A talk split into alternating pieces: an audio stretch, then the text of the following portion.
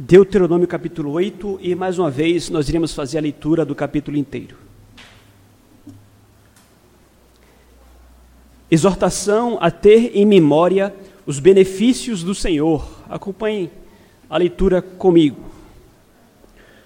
Cuidareis de cumprir todos os mandamentos que hoje vos ordeno, para que vivais e vos multipliqueis e entreis e possuais a terra que o Senhor prometeu sob juramento a vossos pais. Recordar-te-ás de todo o caminho pelo qual o Senhor teu Deus te guiou no deserto, estes quarenta anos, para te humilhar, para te provar, para saber o que estava no teu coração, se guardarias ou não os seus mandamentos. Ele te humilhou e te deixou ter fome, e te sustentou com o maná que tu não conhecias, nem teus pais o conheciam, para te dar a entender que não só de pão viverá o homem, mas de tudo o que procede da boca do Senhor viverá o homem. Nunca envelheceu a tua veste sobre ti, nem se inchou o teu pé nestes quarenta anos.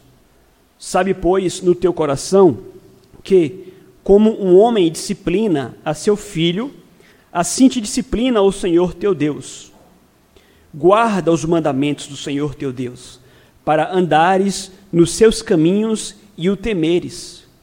Porque o Senhor teu Deus te faz entrar numa terra ou numa boa terra, terra de ribeiros de águas, de fontes, de mananciais profundos, que saem dos vales e das montanhas. Terra de trigo e cevada, de vides e figueiras e romeiras, terra de oliveiras, de azeite e mel. Terra em que comerás o pão sem escassez e nada te faltará nela. Terra cujas pedras são ferros, e de cujos montes cavarás o cobre. Comerás e te fartarás, e louvarás o Senhor teu Deus pela boa terra que te deu.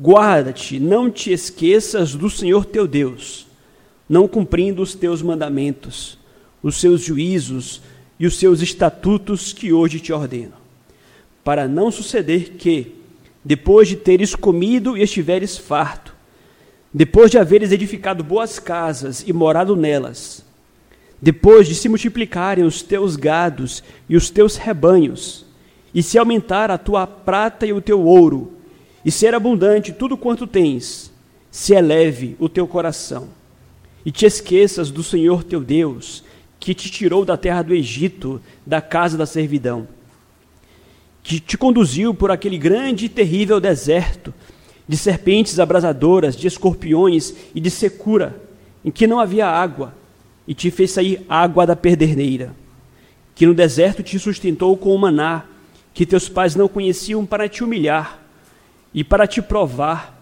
e afinal te fazer bem. Não digas, pois, no teu coração: a minha força e o meu poder e o poder do meu braço me adquiriram estas riquezas. Antes, te lembrarás do Senhor teu Deus, porque é Ele quem te dá força para adquirires riquezas, para confirmar a, a sua aliança, que sob juramento prometeu a teus pais, como hoje se vê. Se te esqueceres do Senhor teu Deus, e andares após outros deuses, e os servires, e os adorares, protesto hoje contra vós outros que perecereis. Como as nações que o Senhor destruiu de diante de vós, assim perecereis, porquanto não quisestes obedecer à voz do Senhor vosso Deus. Muito se prega nos púlpitos, naturalmente, acerca de momentos de dor, de angústias, de tribulações, de sofrimento. E geralmente abordamos esse tema para lembrar ao povo de Deus que tribulações, dores e sofrimentos fazem parte do plano de Deus e que tais situações vêm frequentemente com propósito de provar a fé do cristão. Não provar para que Deus saiba de nada, porque ele já sabe de tudo. Mas a prova vem para que você saiba se você é crente ou não é. Então, concordamos com o fato de que situações difíceis são úteis para que o crente possa constatar se é crente ou não é realmente. Às vezes nós pensamos que a tendência da igreja é crescer em momentos de sofrimento. E não é bem assim. De fato, em momentos de perseguição, a igreja se espalhou e o evangelho foi disseminado em ocasiões passadas. mas a regra é a de que em meio ao sofrimento que o crente ele seja aprovado. E aqueles que não são crentes, esses se afastam e se desviam dos caminhos do Senhor. Então, prova, perdão, sofrimentos são momentos de prova, sim. E a tendência é de que pessoas que não possuem uma fé firme desviem-se então dos caminhos do Senhor. Mas é importante que nós lembremos que os momentos de bonança, os momentos de prosperidade, de tranquilidade, para o crente também pode servir como uma prova vinda da parte do Senhor. Com isso eu quero dizer que é, há aqueles que podem manifestar uma fé fingida, uma fé falsa, justamente quando são presenteados com prosperidade, com vitórias, com triunfos e com glórias. O que nos lembra que todos nós precisamos ter cuidado, tanto em momentos de dor quanto em momentos de prosperidade. Vejam, faz pouco tempo que nós enfrentamos uma grande pandemia, momento de sofrimento, momento de tribulação. Estávamos é, lutando contra a escassez, lutando contra a dificuldade para obter o pão. Nós cremos que essa pandemia já passou. E nós precisamos agora atentar para uma outra circunstância. Ah, os perigos que estão relacionados justamente com uma vida mais tranquila e próspera. É óbvio que estamos longe aqui de retratar uma situação em que todos os irmãos que me ouvem aqui nesta noite estão vivendo uma vida muito tranquila. Isso é muito pessoal. Mas se formos comparar a atual conjuntura com aquela que tínhamos há pouco tempo atrás, os momentos hoje são mais tranquilos.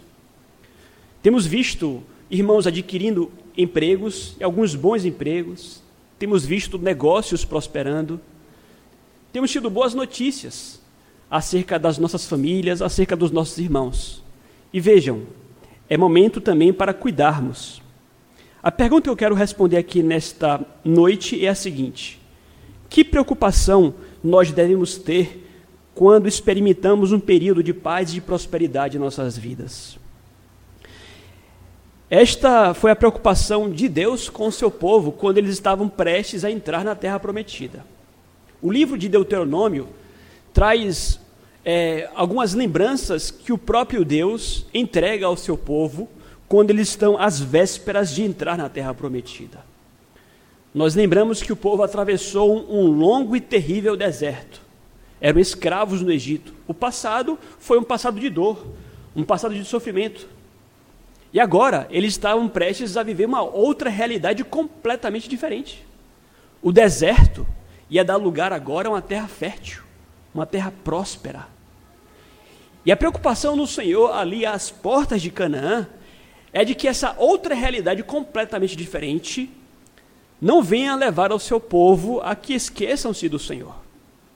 Então eu creio que esta passagem tem lugar em nossas vidas, porque também temos momentos em que saímos de um deserto e entramos em uma terra mais confortável, coloquemos assim. Eu não sei se essa é a sua situação.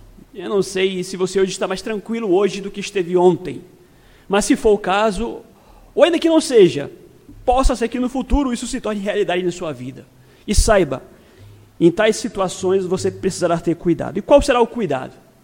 O cuidado é apenas um. Você vai precisar ter um esforço maior, uma vigilância, para que você em momento nenhum esqueça-se de Deus. E há três razões pelas quais, então, nós precisamos ter esse cuidado para não esquecer de Deus. Primeiro, nós vamos ver aqui à luz da palavra, que esse cuidado se faz necessário porque o nosso coração, o coração do ser humano, tende, naturalmente, dada a sua corrupção, a atribuir a si os méritos daquela prosperidade que advém de Deus. Estamos aqui a falar, portanto, de algo que está intrínseco em nossa natureza, porque fomos assim ou porque somos assim, há uma necessidade maior de que cuidemos, para, para que não esqueçamos de Deus. Acompanhe comigo, versículos 17 e 18 do capítulo 8. Advertência de Deus ao seu povo: Não digas, pois, no teu coração, a minha força e o poder do meu braço me adquiriram estas riquezas. Antes te lembrarás do Senhor teu Deus, porque é Ele que te dá força para adquirires riquezas, para confirmar a aliança que, sob juramento, prometeu a teus pais, como hoje se vê. Queridos, eu sei que talvez você diga, pastor, não se preocupe, isso aqui não vai acontecer comigo. Não há a mínima possibilidade de que, em meio à prosperidade, eu venha esquecer do Senhor. Eu não vou esquecer, eu tenho certeza disso. Veja, a esses que pensam dessa forma, é esses que precisam ouvir esta palavra aqui. E, aliás, lembrem-se do que comentamos hoje pela manhã, quando tratávamos sobre Pedro. A nossa tendência, queridos, é de que no momento anterior à situação em si, a que nós confiemos em nossas capacidades. E nós temos motivos para isso do ponto de vista é, lógico. Por exemplo, nós sabemos que na nossa vida há, sem dúvidas, uma lei da retribuição. A Bíblia, inclusive, fala que aqueles que trabalham são dignos do seu salário. Nós sabemos que a Bíblia condena, por exemplo, a preguiça. Aqueles que são preguiçosos estão fadados à pobreza mesmo. São princípios bíblicos. E talvez nós nos apeguemos a tais princípios bíblicos para, em algum momento, calcularmos que aquilo que, que, que conquistamos foi mérito nosso. Foi conquista obtida honestamente. E em tais situações, se você abre em seu coração espaço para pensar dessa forma, muito rapidamente você vai esquecer-se do seu Deus. Então, a primeira razão pela qual nós precisamos ter muito cuidado, meus amados, é porque o nosso coração enganoso tende a atribuir a nós mesmos os méritos pelas conquistas que são devidos somente ao nosso Deus. Vejam vocês que nós trabalhamos honestamente, nós plantamos para colher, nós sabemos disto, mas mesmo para aqueles que muito trabalham, mesmo para aqueles que muito suam ou dão duro, mesmo essa disposição para o trabalho é graça do Senhor. Então, no fim das contas, não há espaço nenhum para orgulho, esse, esse texto, portanto, desta passagem, fala muito contra a nossa vaidade. Nós gostamos dos aplausos, nós gostamos do reconhecimento, nós gostamos do louvor. E quando encontramos algum motivo para que sejamos elogiados, aplaudidos e reconhecidos, rapidamente nós endossamos tais elogios e nós esquecemos que todo louvor todo louvor, todo louvor deve ser tributado somente ao Senhor. E aliás, aí há o conceito de vaidade. O que é vaidade? A vaidade é quando você deseja para si o louvor que, é, é, é, que deve ser atribuído somente a Deus. Pessoas vaidosas ficam mal quando não são reconhecidas. Pessoas vaidosas ficam mal quando não são elogiadas, quando não são aplaudidas. Então, em suas conquistas, o seu coração vaidoso vai clamar por um elogio, vai clamar por um reconhecimento. E você vai fazer cálculos e contas, você vai fazer, ah, é verdade, eu passei por isso e por aquilo outro, eu mereço. E se isso encontrar lugar no seu coração, saiba, você já pecou contra o seu Deus. Vejam, para que aquele povo entrasse na terra prometida, é certo que eles foram abençoados pelo Senhor. Mas é certo também que eles travaram batalhas. Se você fizer a leitura do livro de Josué, você vai perceber que sangue foi derramado. Não foi uma conquista assim, da hora de um dia para o outro, não. Eles travaram lutas, travaram batalhas. Judeus foram mortos, sangue foi derramado. Então, talvez houvesse motivo para que depois que pusessem um pé na terra e dissessem: Ah, mas nós guerreamos, nós lutamos, nós conquistamos, vencemos aquele povo lá, aquele povo outro, e Deus diz: opa, calma, não foi o braço de vocês. O sangue foi derramado, mas não foram as armas de vocês, fui eu. Então saiba, você é uma pessoa inteligente, capaz, você pode ter boas ideias, estratégias, isso se aplica inclusive aqui à nossa própria igreja mas que nós temos todo o cuidado do mundo para não roubarmos a glória que pertence somente a Deus. E aliás, nada mais perigoso, não há nada mais perigoso neste mundo do que você atrever-se a roubar a glória e o louvor que deve, deve ser tributado, devido somente ao Senhor teu Deus. Interessante porque quando nós vamos à palavra de Deus, nós encontramos muitas passagens que nos lembram disto. Pessoas que foram abençoadas pelo Senhor, mas não souberam lidar com isso. Ezequias é o exemplo de um rei, não falo de que de Uzias não, Ezequias. Ezequias foi um rei, por exemplo, que foi diagnosticado com uma doença terminal. Olha, Ezequias, você vai morrer. E diz a palavra de Deus que após ouvir essas palavras do profeta Isaías, ele chorou amargamente. E Deus lhe deu cura. Deus deu a Ezequias mais 15 anos de vida. Uma dádiva, um triunfo, uma conquista. Mais 15 anos para reinar. Mas diz-nos a palavra, em 2 Crônicas 23, 25, o seguinte: Mas não correspondeu Ezequias aos benefícios que lhe foram feitos, pois o seu coração se exaltou. Então vejam, as conquistas nunca percam de vista, são benefícios que Deus te dá. E existem tantos e tantos que não conseguem reagir da forma adequada aos benefícios que Deus dá. Então Deus é quem te dá a sua saúde, a sua cura, a sua prosperidade, os seus bons negócios. Possa ser que Ele te faça um empresário de sucesso, por exemplo, eu não sei.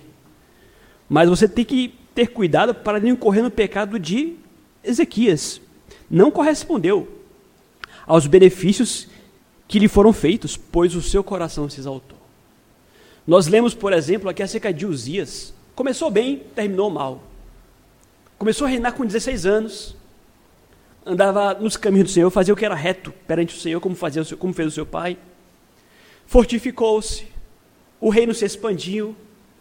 Mas ao fim ele tornou-se arrogante, prepotente. Entrou no templo para fazer aquilo que apenas o sacerdote podia fazer.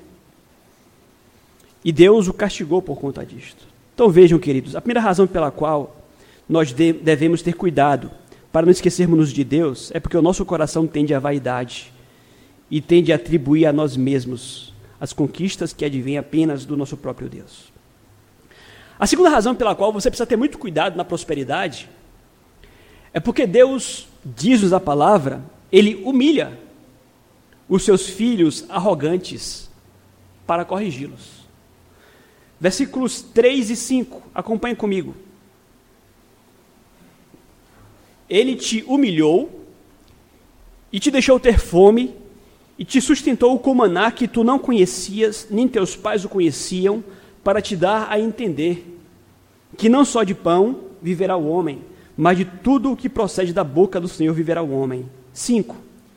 Sabe, pois, no teu coração que, como um homem disciplina a seu filho, assim te disciplina o Senhor teu Deus. Crente, Tenha muito cuidado com a arrogância. Me refiro aqui a quem é crente. Porque se você for crente, você é filho de Deus.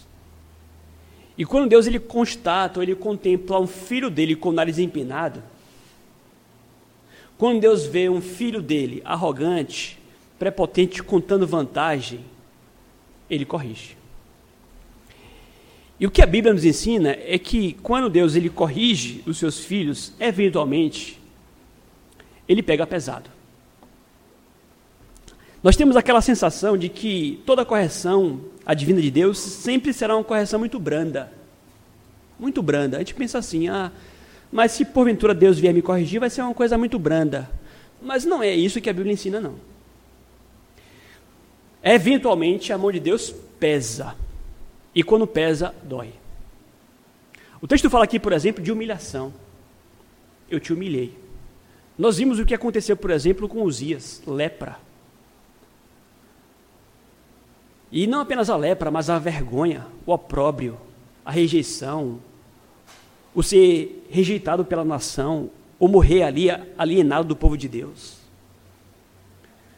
Nós temos base bíblica o suficiente para reconhecer que Deus, quando Ele quer eventualmente corrigir, Ele pesa a sua mão. E nós não podemos fazer pouco caso disto. Vejam, temos a certeza de que Deus é amor, temos a convicção de que servimos a um bom pastor, temos a convicção de que Deus é benigno, Ele é misericordioso, Ele é tardio em irar-se. Tudo isso é verdade. Mas essas verdades acerca de Deus não podem nos levar a fazermos pouco caso e a zombarmos do nosso próprio Senhor. Então há aqueles que, no fim, acabam por concluir que pais bondosos não disciplinam e não corrigem. Não. Pais bondosos corrigem e às vezes pais bondosos aplicam a bela surra. Às vezes, pais bondosos aplicam uma bela surra. Então vejam, obviamente esta surra, e nós sabemos disto, está diretamente atrelada ao compromisso de amar, ao amor. Obviamente, não vou aqui me estender para argumentar com os irmãos que quem ama corrige. Sabemos disto. Mas o que nós precisamos lembrar e recordar é que nós não podemos tripudiar de Deus, nós não podemos aqui testar Deus. Há filhos que fazem isso com seus pais, há filhos que ficam provocando seus pais para ver até onde vai a paciência do pai. Filhos que, no fim, fazem e aprontam na frente do pai, porque acham que o pai será incapaz de bater. E o crente se porta dessa forma também. Brincamos, às vezes, debaixo ou diante do nosso Deus. E nós precisamos ter cuidado com isso. Salmo 94, versículo 12 diz assim: Bem-aventurado o homem a quem o Senhor repreende e a quem ele ensina a tua lei. Salmo 119, 67. Antes de ser afligido, andava errado mas agora guarda a tua palavra. Foi-me bom ter eu passado pela aflição, para que eu aprendesse os teus decretos. Salmo 32. Não sejas como o cavalo ou a mula, sem entendimento, os quais com freios e cabrestros são dominados, de outra sorte não te obedece. Então, a segunda razão pela qual, meus amados, nós precisamos ter cuidado é porque temos um Pai que nos ama. E porque Ele nos ama, Ele promete que, se for necessário, ele há de nos disciplinar. Nesse sentido, é, nós não podemos aqui nos firmar em experiências, mas conhecemos casos de pessoas que foram, nós queremos, corrigidas pelo próprio Deus. É óbvio que nós precisamos aqui ter cuidado para não incorrermos no erro que incorreram os amigos de Jó. Nem todo sofrimento é fruto de correção de disciplina. Mas, sim, existem sofrimentos que estão atrelados à correção e à disciplina. Isso se aplica apenas aos filhos de Deus. A terceira e última razão pela qual nós precisamos ter o cuidado na prosperidade é porque Deus prova a fidelidade dos seus filhos para abençoá-los. Versículos 12 e 16. Versículo 2, acompanhe comigo. Recordar-te-ás de todo o caminho pelo qual o Senhor teu Deus te guiou no deserto, estes quarenta anos, para te humilhar e para te provar, para saber o que estava no teu coração, se guardarias ou não os teus mandamentos. Versículo 16: Que no deserto te sustentou com o maná, que teus pais não conheciam, para te humilhar e para te provar, e afinal te fazer bem. Vejam, Deus prova em meio à dor. Mas, como já foi dito aqui, Deus também prova em meio à bonança e à prosperidade. Em meio à dor, é importante lembrarmos, talvez você pense assim: olha, se eu estou caminhando retamente nos caminhos do Senhor, eu não tenho com o que me preocupar.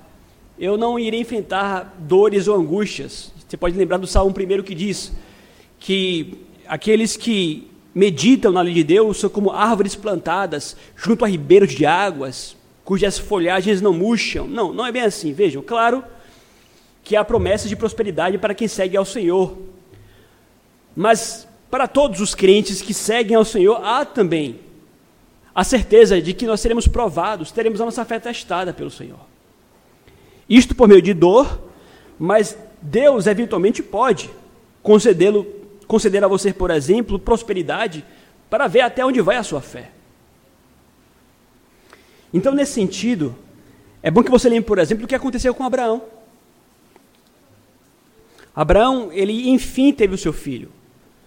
Ele sonhava com o filho, enfim, Deus lhe deu um filho.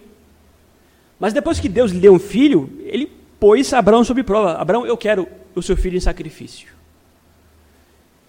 E aí, vejam vocês, é uma prova que acontece no contexto de sucesso, de prosperidade. Deus deu a Abraão o que ele queria, o que ele amava, mas logo após a provação. Esteja atento e pronto. Porque no contexto de paz, em que você se sente muito seguro, Deus certamente vai providenciar uma provação para a sua vida também. E talvez Ele peça de você aquilo que você mais ama. Aí você diz: Ah, pastor, mas eu lutei a minha vida inteira para conquistar esse emprego. Eu estudei, eu fiz isso e aquilo outro. É claro que eu não posso aqui falar em nome de Deus. Eu não sei o que é que Deus vai pedir a você. Mas Deus ele pode te pedir qualquer coisa. Ele pediu um filho para Abraão. Quem é que pede a morte de um filho? Veja, obviamente era uma prova. Deus não aceita sacrifícios humanos, mas era uma prova. Então você pode estar feliz, confortável. Deus pode te dar aquilo que você tanto sonhou e depois te pedir de volta. E aí? Você está pronto para dar? Ou você irá ser reprovado nesse teste aí? Porque aquilo que você tanto sonhou pode tornar-se o seu ídolo.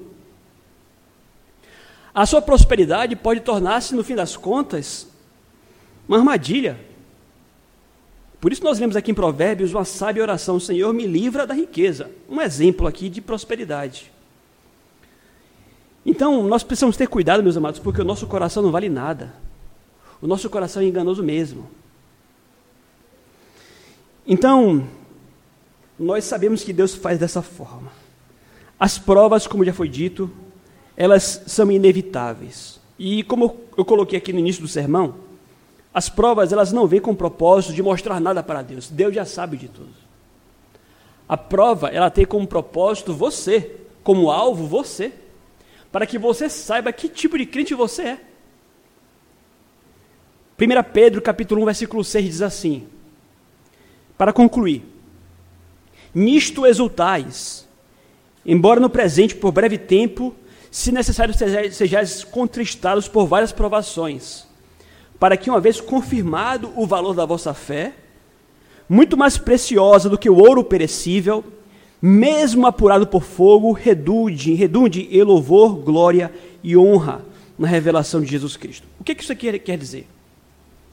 Sabe, a provação ela é muito boa, porque ela vem para você para testar a sua fé. E se você consegue atravessar a provação e constatar que você tem fé, você tem em mãos algo que é muito mais valioso ou precioso do que ouro. Muito mais importante do que você adquirir riquezas, por exemplo, nesta vida, é você ter a convicção de que você é crente. Porque você sabe que você é salvo pela graça, mediante a. Então, a sua fé é o maior tesouro, é a maior prosperidade é a maior vitória, é o maior sucesso que você pode obter nesta vida. Você pode ganhar o mundo inteiro e perder a sua alma. Você pode ser um Bill Gates da vida. Você pode ter uma saúde de ouro, viver até os 100 anos de idade. Você pode ter uma bela família. Mas se você não possui a fé de que Cristo é a sua salvação, de que você o serve como seu Senhor, você não tem nada.